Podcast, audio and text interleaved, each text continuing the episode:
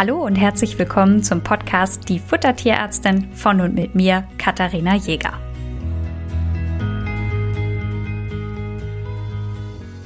In der heutigen Folge geht es um das Thema Energie. Zuerst schauen wir uns so ein bisschen Hintergrundsachen an, beschäftigen uns dann ein bisschen mit Vergleichen, bevor wir zur Relevanz von Energie in der Ernährungsberatung kommen. Soweit der Ausblick. Ihr werdet das kennen, wenn ihr am Supermarkt Produkte nach Energiegehalt miteinander vergleichen wollt, müsst ihr euch nur den Kaloriengehalt pro 100 Gramm anschauen und könnt dann sehr schnell bestimmen, welches Produkt einen höheren Energiegehalt hat und welches einen geringeren Energiegehalt hat. So einfach ist es in der Tierernährung leider nicht, denn da ist der Energiegehalt des Produktes nicht in Kilokalorien angegeben, obwohl das eigentlich möglich wäre, denn auch den Gehalt an Tierfutter kann man in Kalorien berechnen. Jetzt habe ich schon ganz oft das Wort Kalorien äh, gegeben oder gesagt, weil das natürlich auch im Alltag uns oft begegnet. Das ist etwas, was wir kennen. Aber mir war ehrlich gesagt nicht so genau bewusst, wofür dieses Kalorien eigentlich steht. Das habe ich mal nachgeschaut, bevor ich hier auf Aufnahme gedrückt habe für diesen Podcast. Und zwar ist es so, eine Kalorie ist die Menge an Energie, die man benötigt, wenn man ein Gramm Wasser von 14,5 auf 15,5 Grad erhöhen möchte. Also eine Wärmeenergie. Ähm, je mehr Kalorien etwas hat, desto mehr potenzielle Wärmeenergie ist also enthalten. Und weil Kalorien so klein sind, nutzt man eigentlich die Kilokalorien. Und man kann jetzt für jedes Produkt den Kaloriengehalt bestimmen. Das reicht allerdings nicht aus, um zu bestimmen, wie viel von diesen Kalorien ein Tier jetzt nutzen kann. Wenn wir uns jetzt zum Beispiel ein Kilo Gras vornehmen und wir füttern dieses Kilo Gras zum einen an ein Pferd und zum anderen an einen Hund, dann haben wir eine sehr unterschiedliche Verwertung der Energie. Also das Pferd kann aufgrund seines Verdauungstraktes einfach viel mehr Energie aus diesem Kilo Gras ziehen, als es der Hund kann. Und deswegen geben wir Energie für Produkte gerne in umsetzbarer Energie an bei Hund und Katze. Denn dann wissen wir, wie viel dieser Energie können Hunde und Katzen tatsächlich verwerten. Und dazu schauen wir uns die Gesamtenergie an, die ein Produkt enthält und ziehen davon die Kotenergie und die Urinenergie ab. Denn über Kot geht immer Energie auch verloren. Also nicht alles, was an Futter in ein Tier reingetan wird, kann auch verwertet werden. Also ein Teil dessen, was nicht genutzt wird, wird über den Kot ausgeschieden und auch über den Urin geht Energie verloren. Und wenn wir also Kotenergie, Urinenergie von der Gesamtenergie, der Bruttoenergie abziehen, kommen wir auf die umsetzbare Energie. Jetzt ist natürlich immer noch die Frage, wie viel Energie ist denn jetzt in einem Futtermittel enthalten? Auch das kann berechnet werden. Dazu braucht es in Anführungsstrichen nur den Proteingehalt, den Rohfasergehalt, den Rohfettgehalt, den Rohaschegehalt und den Feuchtigkeitsgehalt. Denn über diese Parameter kann der Kohlenhydratanteil bestimmt werden. Und für Hund und Katze gibt es drei Quellen der Energie. Das ist Proteine, Kohlenhydrate und Fette. Und wenn ich die Gehalte dieser drei Parameter kenne, kann ich ausrechnen, wie hoch der Energiegehalt eines Produktes ist. Ich kann mich natürlich jetzt hinsetzen mit Zettel, Stift und Taschenrechner bewaffnet und das für jedes Produkt einzeln berechnen. Ich habe dafür ehrlich gesagt ein Programm, der mir netterweise diese Arbeit abnimmt. Das heißt, wenn ihr mal Fragen habt, was, wo viel, wie viel Energie drin ist, könnt ihr euch entweder die Mühe machen, das alles zu berechnen. Das ist eigentlich gar kein Problem.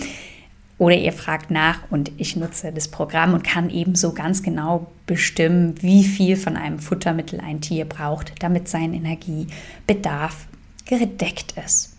Und damit habe ich schon eine Überleitung geschaffen zum nächsten Punkt, der auf meiner Liste steht, nämlich der Energiebedarf. Denn da gibt es etwas, was wichtig ist, was wir uns auch anschauen müssen.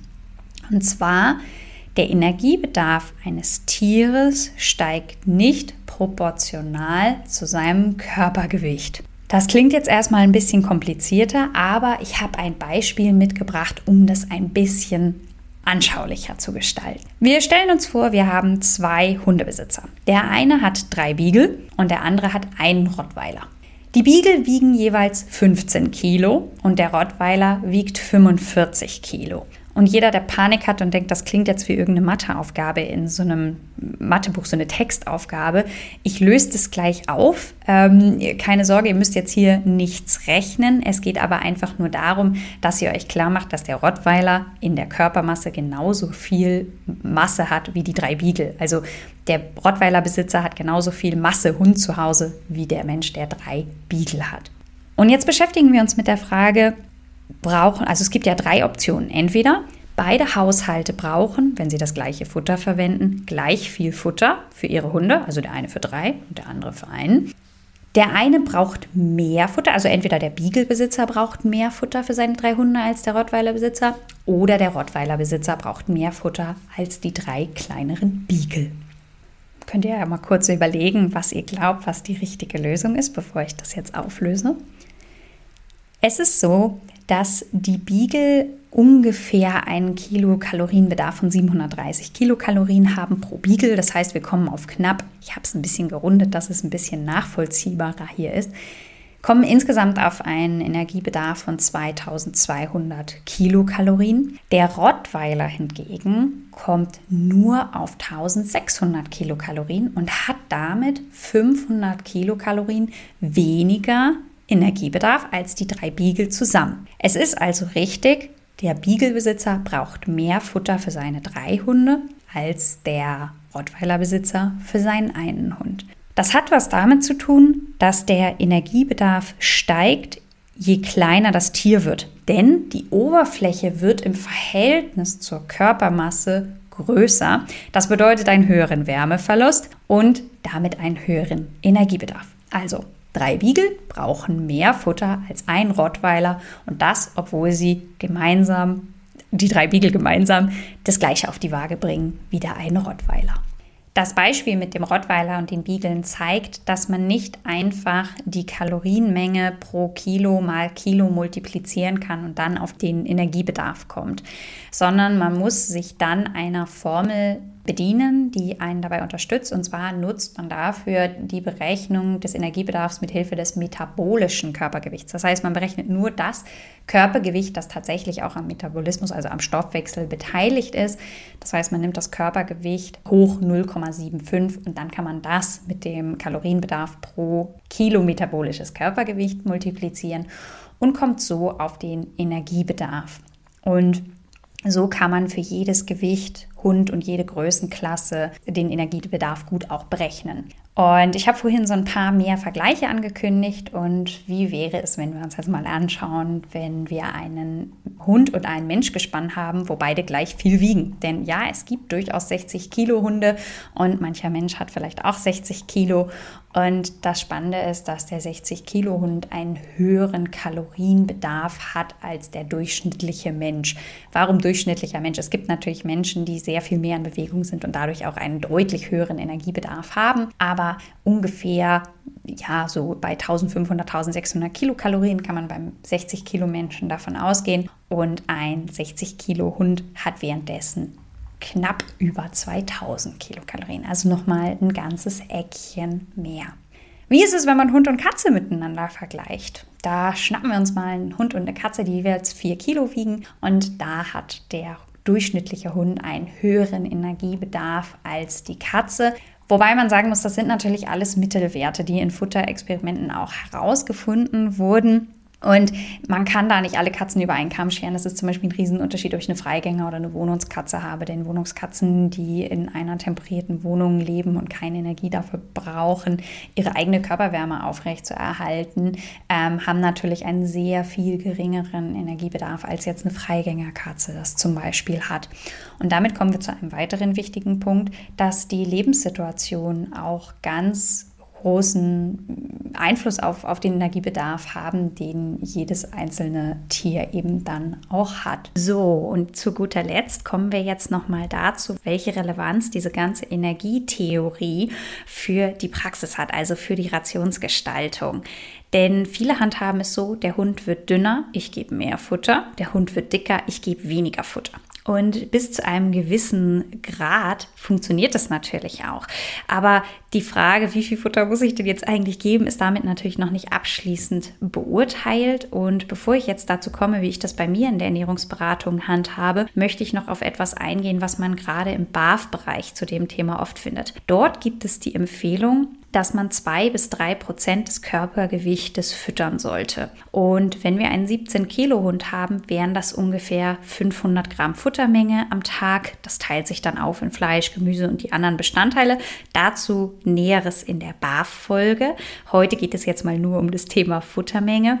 Wenn ich jetzt 500 Gramm fütter und wir gehen jetzt mal einfach der Einfachheit halber aus, dieser Hund bekommt nur Fleisch, nichts anderes, dann kann ich natürlich entweder 500 Gramm Hühnerbrust nehmen und, oder 500 Gramm Hackfleisch.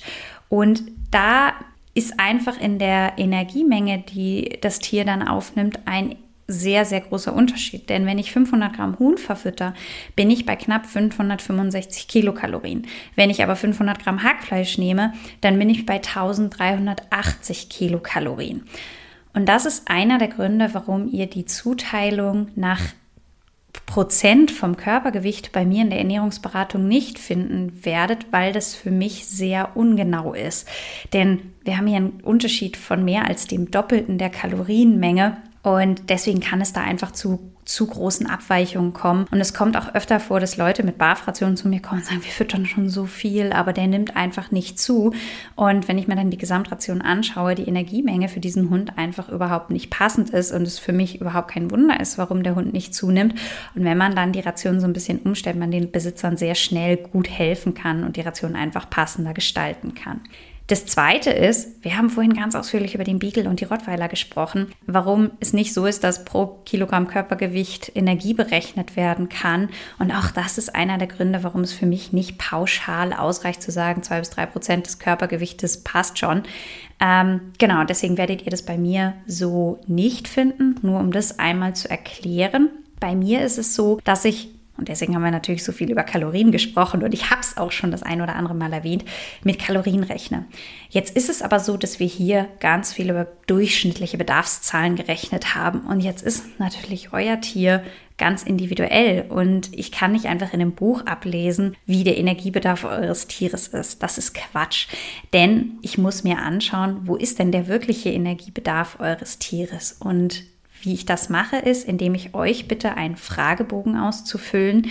Der ist mehrere Seiten lang und da dürft ihr alles aufschreiben, was euer Tier gerade bekommt. Und wichtig ist auch, den letzten Snack nicht zu vergessen. Nicht, damit ich euch verurteilen kann und sage, oh Gott, wie viele Snack füttert ihr, sondern einfach, um ein Gefühl dafür zu bekommen, wie groß ist die Kalorienmenge, die euer Tier aktuell aufnimmt. Das wird berechnet und dann weiß ich, kriegt ihr zum Beispiel das Feedback, euer Tier bekommt momentan täglich 480 Kilokalorien. Und jetzt schauen wir uns an, und da müssen wir alle ein bisschen ehrlich miteinander sein, ist euer Tier aktuell gut vom Gewicht? Ist es zu dünn? Ist es zu dick? Wenn es nämlich zu dünn ist und ihr gebt jeden Tag die abgesprochenen 480 Kilokalorien und euer Tier wird immer dünner, dann ist euer oder ist der Kalorienbedarf eures Tieres höher als diese 480 Kilokalorien.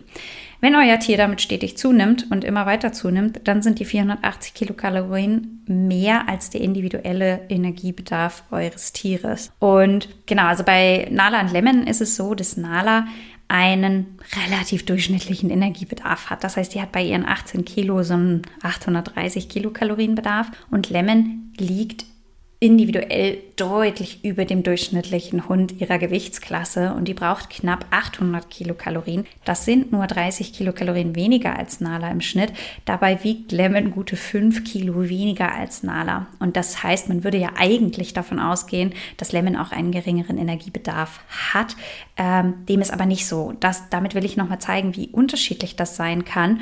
Und deswegen schaue ich mir immer erst an, was euer Tier gerade bekommt. Also wie ist der Ist-Zustand und dann wird die neue Ration dementsprechend angepasst. Sprich, wenn euer Tier aktuell zu dünn ist und bekommt aktuell Kalorienmenge X, dann sorge ich dafür, dass in der neuen Ration diese Menge Kalorien natürlich dementsprechend erhöht wird, bis euer Tier sein Wunschgewicht erreicht hat.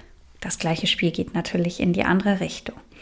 Jetzt haben wir ganz viel über Energie gesprochen und ich hoffe, dass zu dem Thema keine Fragen offen geblieben sind und das, was ich euch hier erzählt habe, gut nachvollziehbar war. Und dann hören wir uns einfach beim nächsten Mal.